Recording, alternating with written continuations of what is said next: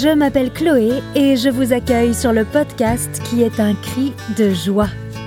Vous entendrez ici des humains tout ce qu'il y a de plus normal, vous raconter les miracles qu'ils ont vécus. À les écouter, j'espère que vous vous sentirez porté, émerveillé et plein d'espoir. Bienvenue dans un monde où tout est possible, où la vie nous veut du bien, où la réalité est plus puissante que la fiction. Un monde où il fait bon vivre et qui se trouve être le nôtre. Mais oui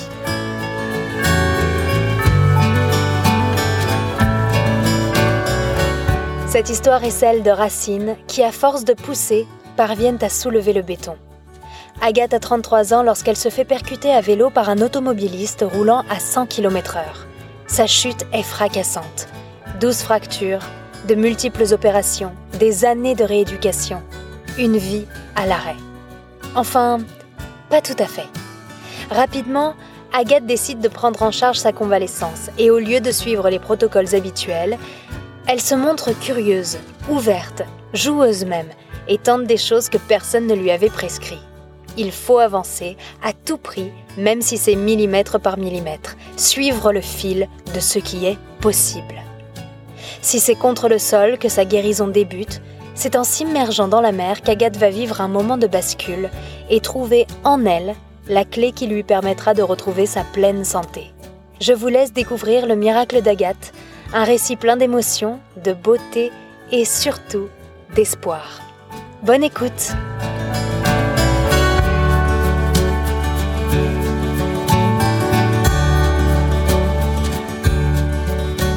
Bonjour Agathe. Bonjour. Merci beaucoup d'être euh, dans le podcast Mais oui, je suis absolument ravie euh, de t'accueillir aujourd'hui et je dois dire que je suis assez fière de nous. Euh, ça a pas été facile facile pour se retrouver mais on a fait preuve de persistance et j'ai hâte bah, hâte d'en apprendre plus sur ton miracle. Ben merci à toi et euh, je suis très fière de nous aussi. ok, alors euh, bah plongeons, débarrons. Est-ce que tu veux bien commencer par te présenter pour nous, s'il te plaît? Oui, ben donc je m'appelle Agathe, j'ai 39 ans. Euh, je vis et je travaille la plupart du temps à Paris.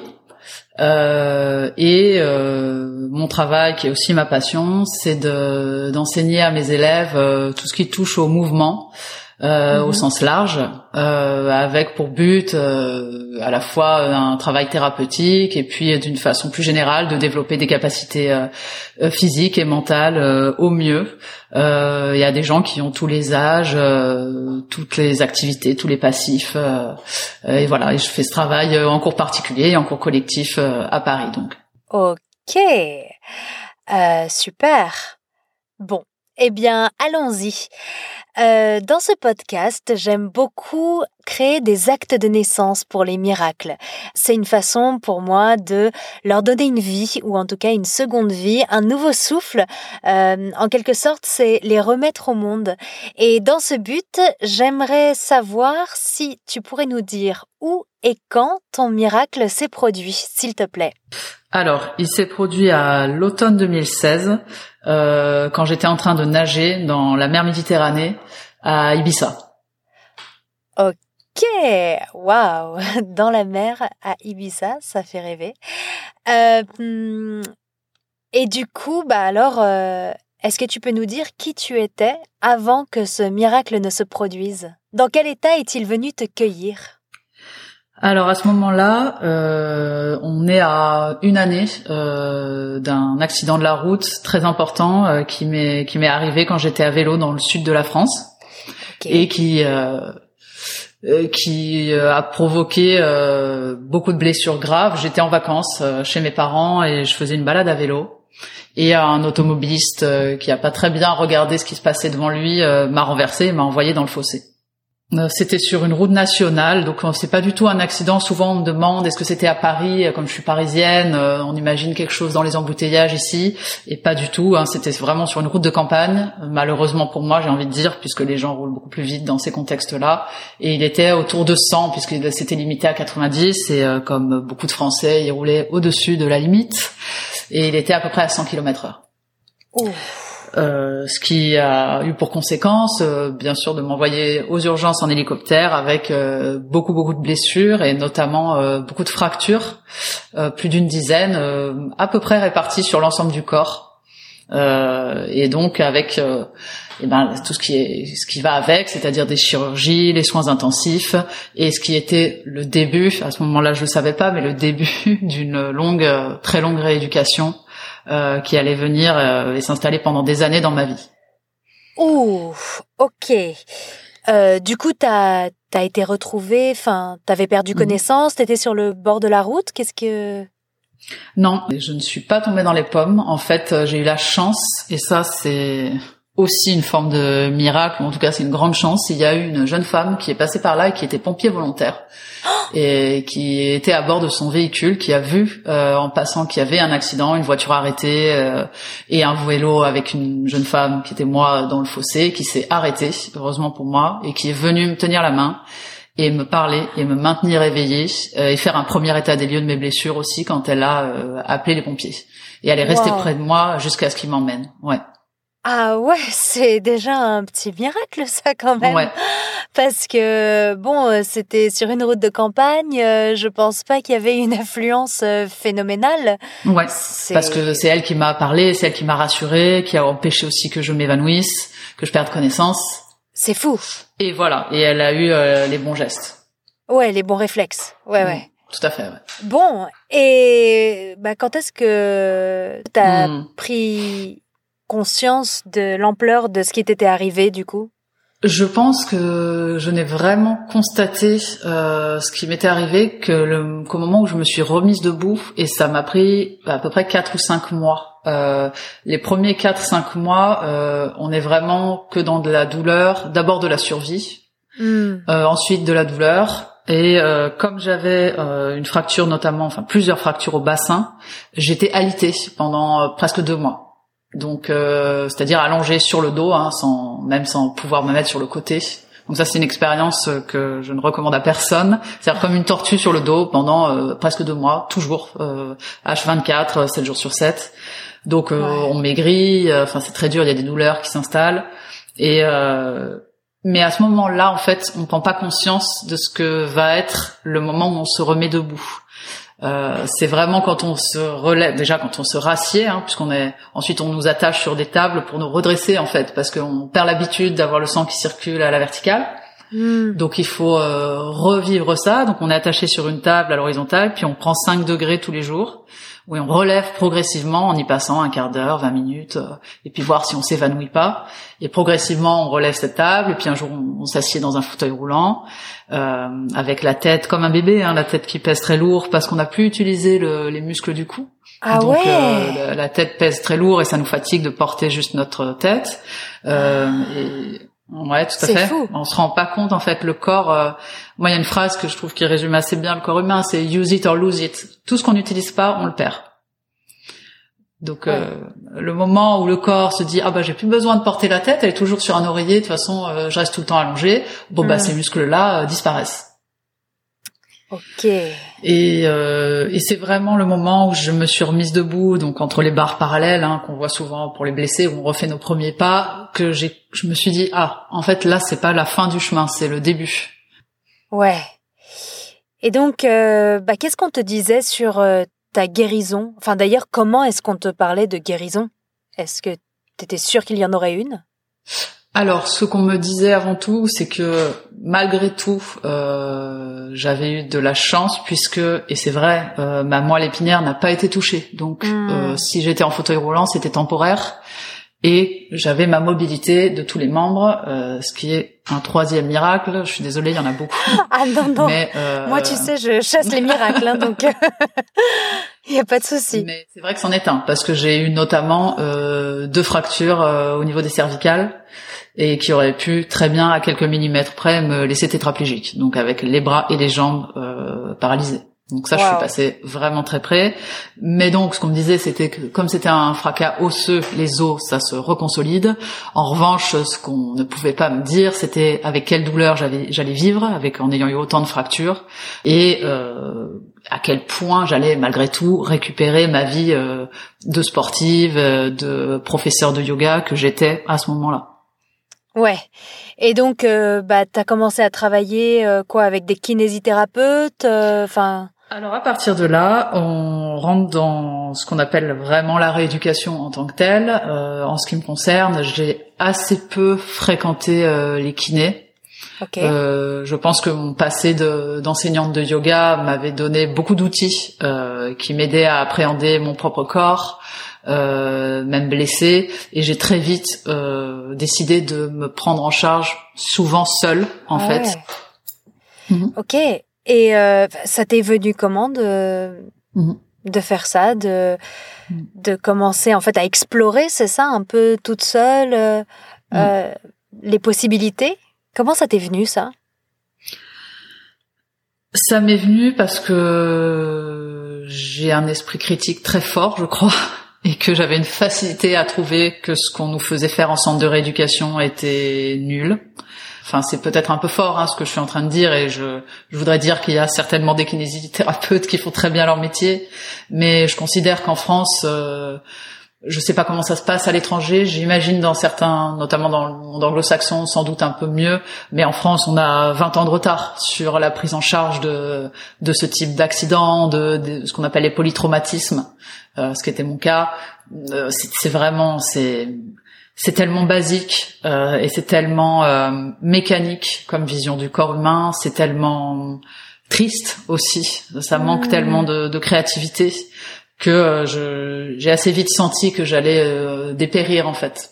Ouais, tu trouvais que c'était pas très holistique, c'est ça? C'est un vaste sujet en fait. Ça manquait de, oui, d'une vision globale du corps humain, mais aussi d'outils en fait très pratiques de comment on fait par exemple faire travailler quelqu'un vraiment au sol, avec le contact avec le sol. Et en fait, on a une, tendance à faire monter les gens sur des tables, sur des chaises, à les mettre avec euh, des supports quand même quand on est handicapé, qu'on a des jambes complètement détruites, ce qui était mon cas, on peut être au sol et travailler de tellement de manières qui se rapprochent parfois de, du Feldenkrais, des techniques comme ça ou de la danse, mais adaptées évidemment. Euh, il y a tellement de choses à faire que, que, que, les, que beaucoup de kinés ne connaissent pas que moi j'ai apprises après un peu par moi-même et qui me manquaient en fait et qui était qui, qui asséchait en fait euh, mon mental et du coup mon corps et ma guérison. Hmm. Mais c'est une énorme chance en fait que tu aies eu cette, euh, cette curiosité ou cette ouverture d'esprit, non? Oui, je pense que c'est c'est de la chance et c'est simplement lié à mon métier en fait en étant mhm. professeur de yoga et Dieu sait si je peux être aussi critique avec le yoga pour certaines choses. Malgré tout, ça m'a quand même donné une écoute euh, de mon corps, euh, de ce qu'il pouvait, ce qu'il ne pouvait pas, et puis des outils euh, qui m'ont permis de me d'avoir une vision un peu différente et de me dire bon je, vais m'occuper de moi je vais essayer puis on va voir comment ça se passe. Ouais. Et du coup tu devais avoir des, des sacrées journées. Ça ressemblait à quoi? Ouais elles se sont beaucoup ressemblées les unes les autres. Ben c'était ouvrir les yeux le matin et me dire euh, merde.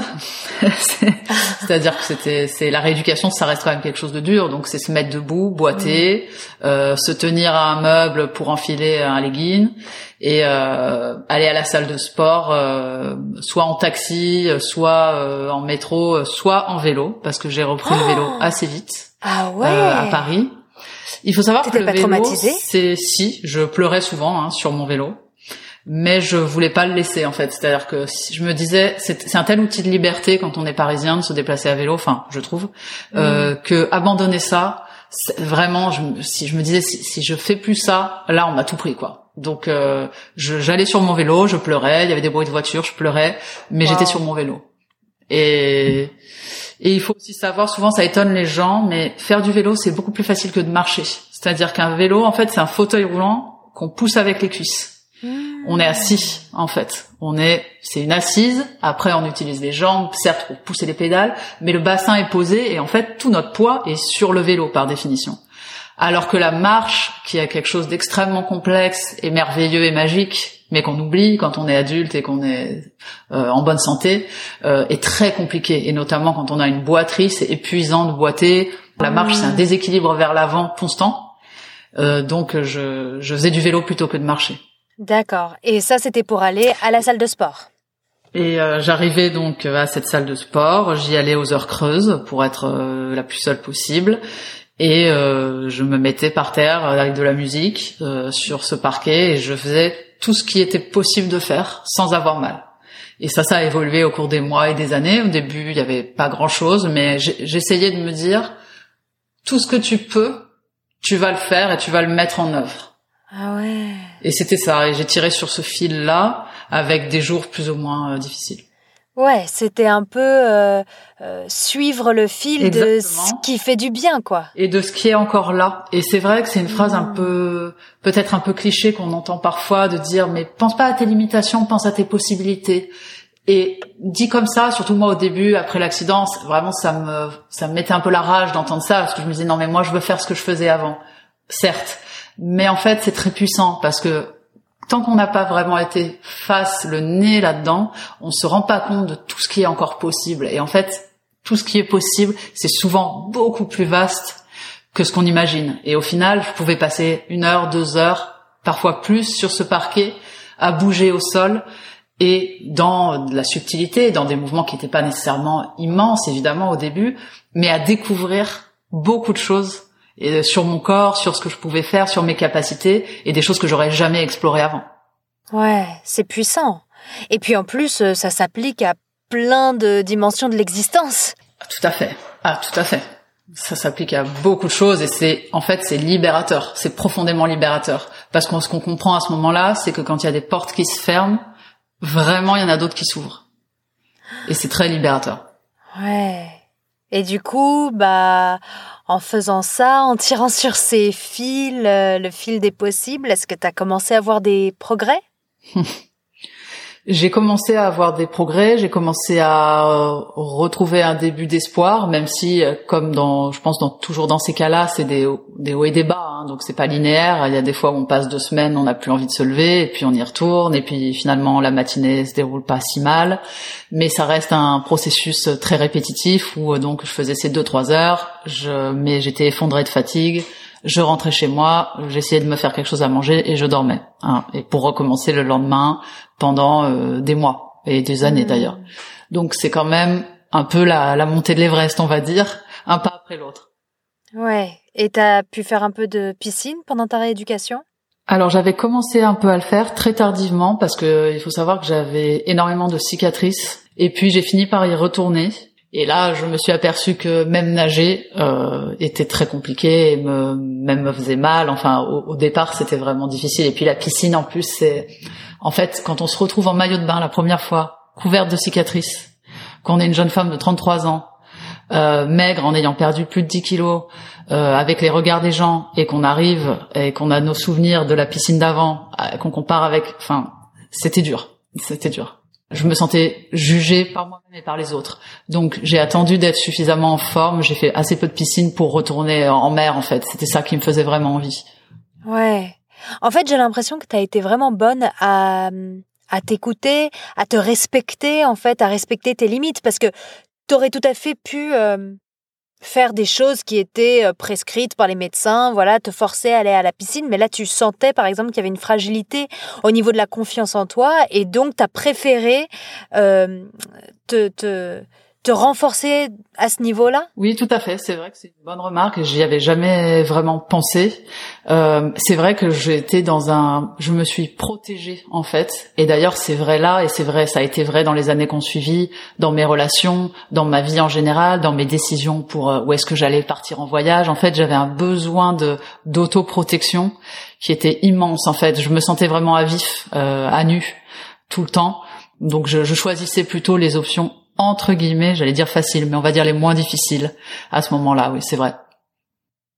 Une des choses que j'ai essayé de faire, pareil une fois que j'étais debout et en mesure de le faire, en étant accompagné en tout cas, justement, c'est de voyager et de, prendre l'air et de me rapprocher de la nature par euh, mon cœur et mon âme. Je suis profondément quelqu'un qui est attaché à la mer, à l'océan et à l'environnement aquatique en général. C'est quelque chose qui est qui fait partie de, de moi, de ma de ma peau presque.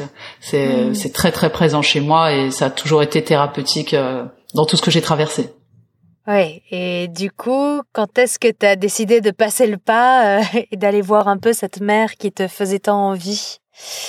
On a décidé de partir avec une amie, euh, donc c'était un an après l'accident, euh, à peu près, une douzaine de mois, et c'était donc fin octobre, début novembre, donc hors, hors été, hors saison touristique, ce qui m'allait très bien, parce que j'avais vraiment toujours dans la même ligne besoin de calme, et on s'est dit qu'on allait partir à Ibiza, pour être euh, au bord de la mer et voir du soleil et, et partir toutes les deux.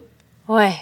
Et ça va, t'anticipais pas trop euh, C'était quoi tes tes a priori avant de avant d'arriver là? J'avais peur d'être dans une forme de comparaison de ce que j'étais capable de faire avant, me balader, courir sur les rochers, plonger dans l'eau, et que je ne pourrais pas faire. Mais la joie l'emportait quand même de, de revoir la mer, de, de repartir en voyage, d'être à deux avec une amie et de et de simplement être dans la nature en fait et, au soleil. Et c'était plus fort que, que le reste et que mes angoisses et que mes peurs.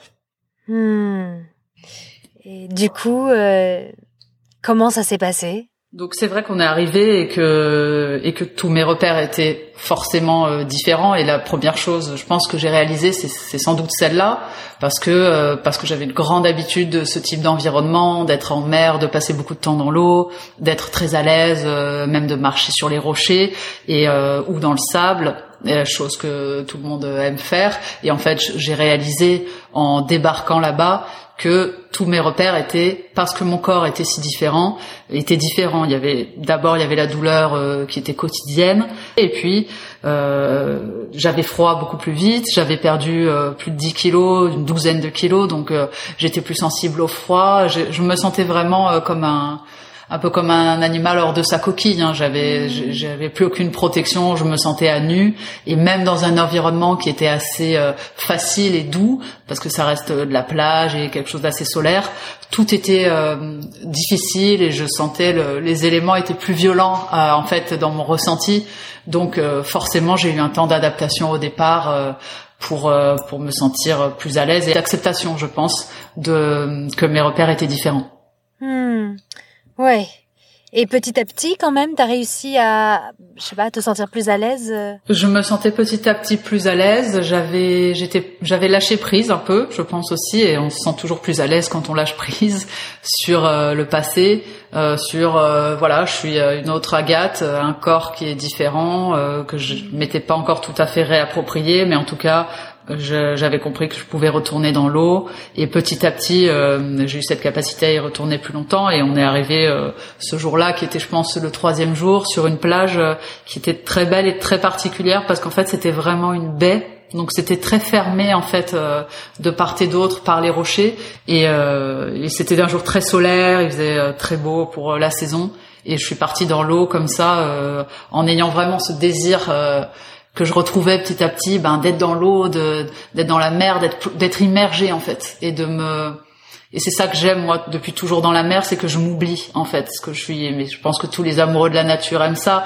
Quand on est vraiment minuscule et qu'on se sent très fragile, on oublie qu'on existe presque, on oublie qui on est et on se dissout euh, dans l'élément naturel et c'est ça qui est merveilleux parce que quand on s'oublie ben on oublie nos peines aussi euh, on oublie euh, mm. nos difficultés et on devient partie on fait partie de quelque chose qui nous dépasse et, et c'est ça que je voulais aller chercher et donc je suis partie nager ce jour-là et et c'est là que ce que, que je peux appeler franchement un miracle s'est produit parce qu'en fait c'est la première fois que en me en, en étant plongée dans cet environnement, je me suis vraiment retrouvée en fait. Et j'ai j'ai été en contact avec quelque chose en moi qui était tellement profond, qui venait aussi de mon enfance, euh, de mes étés passés en Espagne avec euh, ma famille là-bas, ma grand-mère, donc des souvenirs très joyeux euh, et anciens qui datait de la petite enfance, très solaire et très organique, hein, de, de sensations, de presque le goût salé de l'eau, euh, de l'eau sur ma peau, les bruits des oiseaux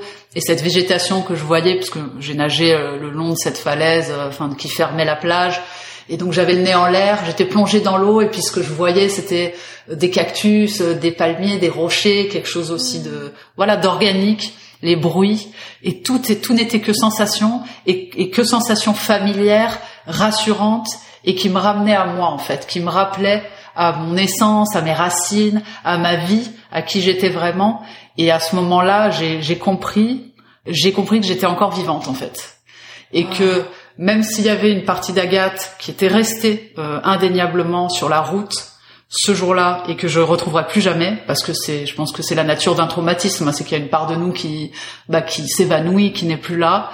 J'étais quand même encore en vie j'étais quand même la même j'étais quand même là et je et j'étais pas morte en fait. J'étais vivante et donc comme la vie était là j'avais plus qu'à la laisser faire pour m'en sortir pour me reconstruire et et simplement lâcher prise et la laisser faire son chemin comme elle faisait son chemin dans la mer, euh, dans les mouettes, dans le bruit qui m'entourait euh, de, du clapot de l'eau et le soleil et tout ça et qui sont euh, ben, des forces en fait, des forces vitales. Et j'ai senti que j'en faisais partie et que j'étais pas moins forte, pas plus forte, mais pas moins forte que cette mère qui me portait à ce moment-là.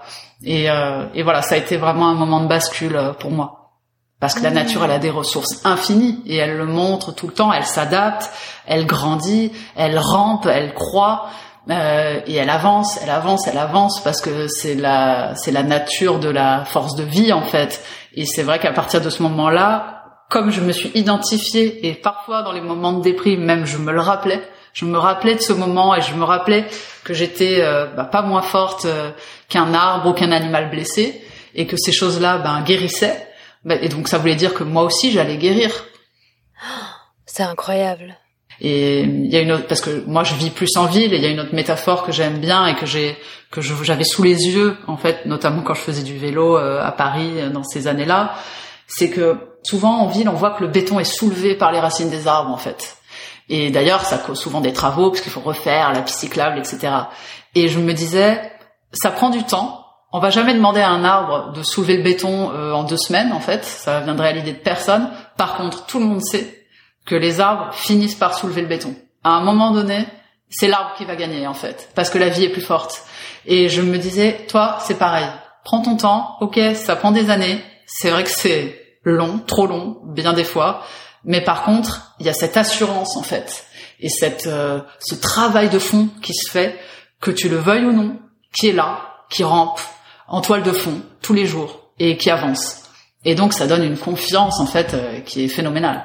La, la, la, racine de cette force, je pense qu'elle ne dépend même pas de moi en fait. À partir du moment où je suis vivante, elle est là. Waouh, ouais.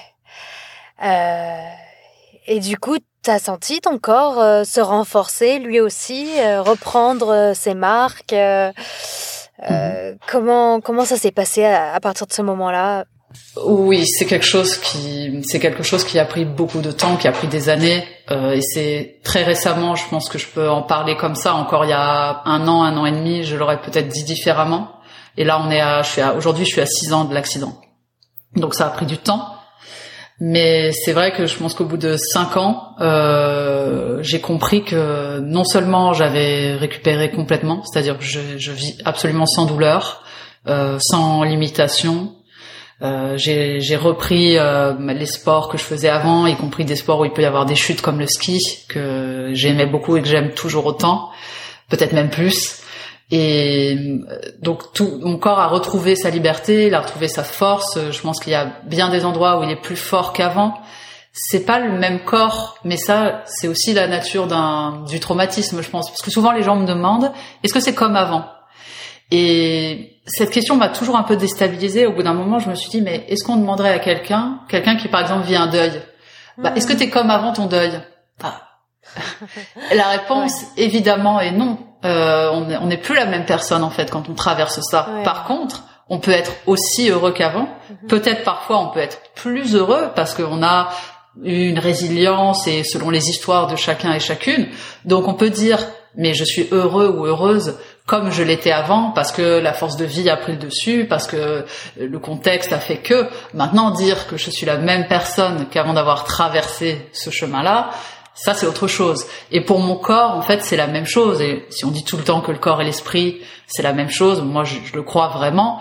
C'est pareil, mon corps il est marqué, il a des cicatrices, comme on a des cicatrices parfois intérieures, donc elles existent, elles sont là. mais dans son déploiement et dans l'harmonie de que je ressens moi et sa résonance, il est euh, mon corps est en parfaite santé. Waouh, c'est impressionnant. Mm. Et est-ce que c'est quelque chose que tu aurais pu imaginer à l'époque? Euh, non, c'est quelque chose que j'aurais que j'aurais jamais pu imaginer et c'est sans doute euh, ce qui a été la pour moi la plus grande cause de tristesse, d'angoisse et de peine. C'est l'incertitude justement face à ma récupération, à ma capacité à revivre bien, revivre sans douleur, repratiquer les sports et c'est ce parce que ça faisait partie comme j'enseignais le yoga en plus euh, vraiment de mon identité, de de ma place dans le monde. Donc c'était une source de, de crainte et d'angoisse qui était euh, vraiment infinie au départ. Donc j'aurais jamais pensé ça et je pense que peu de médecins auraient imaginé euh, la, la récupération que j'ai eue également derrière. Ouais, une récupération impressionnante. Euh, c'est quoi tes plus grandes fiertés? Je pense que le ce qui se fait en montagne, c'est-à-dire que j'ai refait du ski et j'ai fait même de l'alpinisme, donc encordé euh, à marcher sur sur des glaciers, euh, ce genre de choses où il faut quand même avoir une certaine condition physique. J'ai, je suis reparti euh, dans le massif du Mont Blanc euh, faire de- des longues randonnées, toutes ces choses sur lesquelles euh, on compte beaucoup, euh, enfin pour lesquelles on compte beaucoup sur nos jambes, qui ont été, moi j'ai eu plusieurs fractures aux jambes. Ça c'est c'est des grands des grandes joies, des grandes réussites. Ouais, bravo. C'est c'est pas trop effrayant pour toi? Je suis aussi, j'ai un peu plus de crainte, mais je suis aussi plus forte. Donc l'un dans l'autre, ben je refais du ski.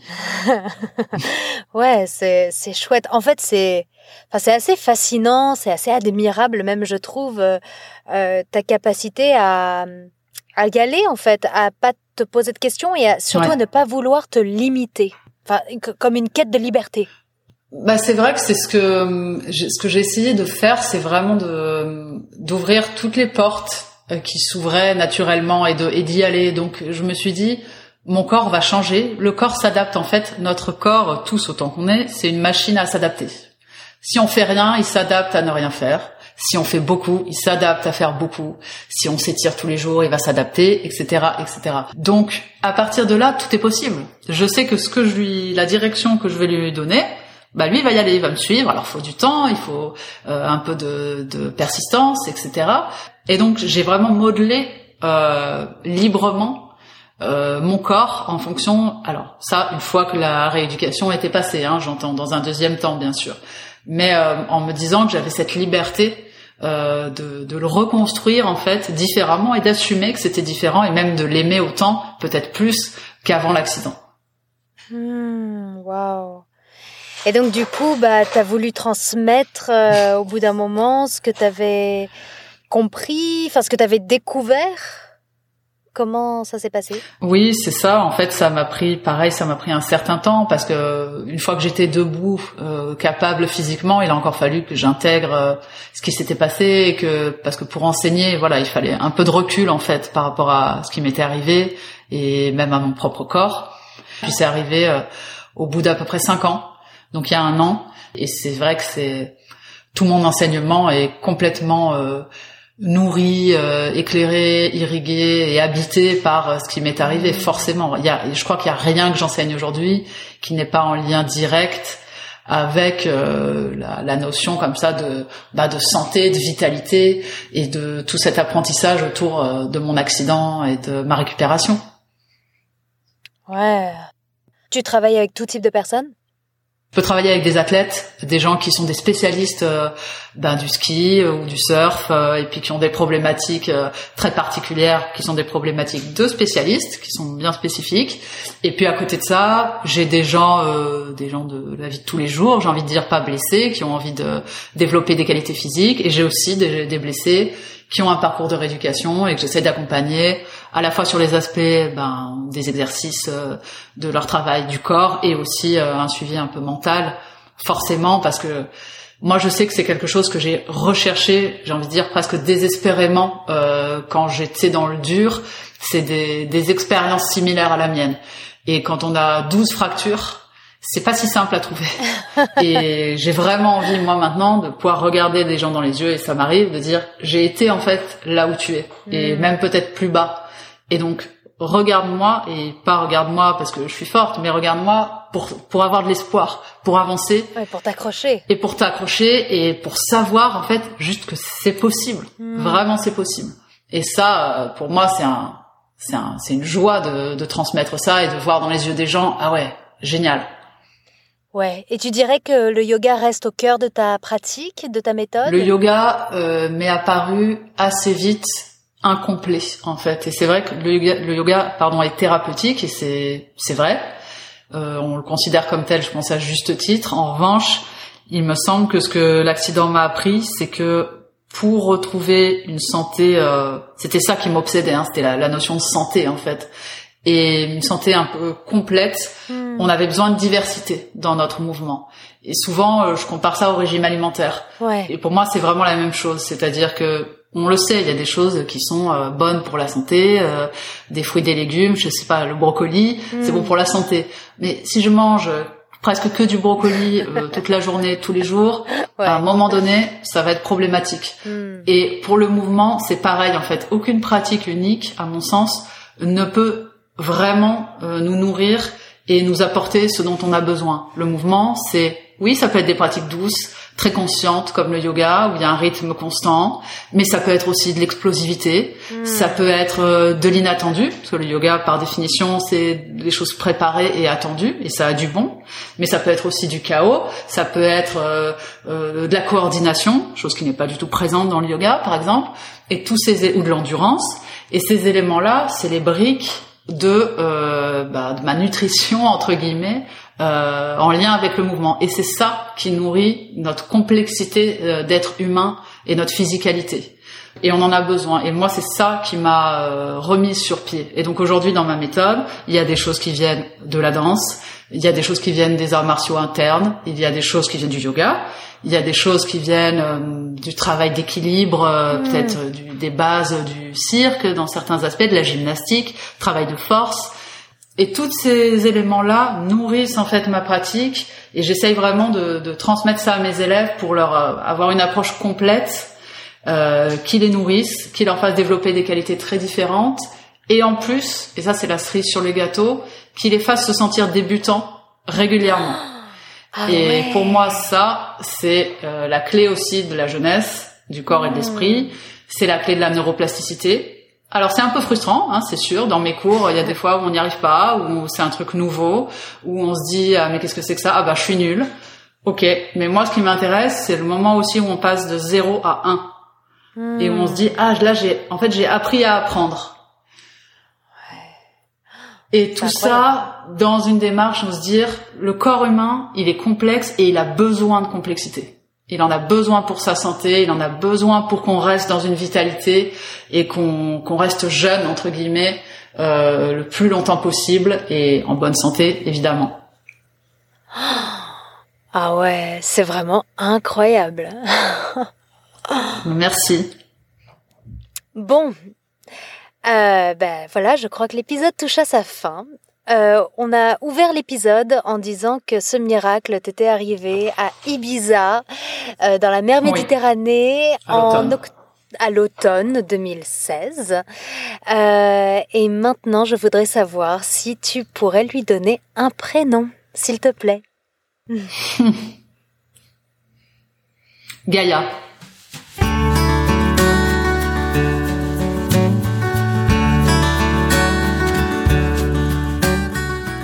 Merci beaucoup d'avoir écouté cet épisode. Si vous connaissez une, deux ou trois personnes qui ont besoin d'espoir aujourd'hui, n'hésitez pas à leur partager l'épisode d'Agathe, qui nous rappelle que la vie en nous est plus forte que tout. Si vous souhaitez bénéficier de son expertise, vous pouvez la retrouver au Soma Club à Paris ou sur Instagram pour des cours particuliers. D'ailleurs, si vous avez vous aussi vécu un miracle, un moment de magie, un événement qui défie toute probabilité et que vous souhaitez le partager pour aider ce monde à devenir un peu plus optimiste, vous pouvez m'écrire à l'adresse mewipodcast@gmail.com. C'est d'ailleurs de cette façon que j'ai rencontré Agathe, alors vraiment, n'hésitez pas. Si vous aimez simplement entendre mes miracles et que vous souhaitez voir ce podcast évoluer, prenez 30 secondes pour lui donner 5 étoiles sur Apple Podcast. Merci aussi de laisser un commentaire et de vous abonner partout où vous le pourrez. C'est pas grand chose, mais ça m'aide beaucoup. Pour finir, je voudrais remercier Agathe pour sa patience et sa générosité. Et puis, vous tous, que vous nous ayez rejoints cette semaine ou que vous nous suiviez depuis le début, merci de nous écouter. J'espère vous retrouver pour les prochains épisodes. D'ici là, n'oubliez pas que dans la vie, tout est possible, même le meilleur.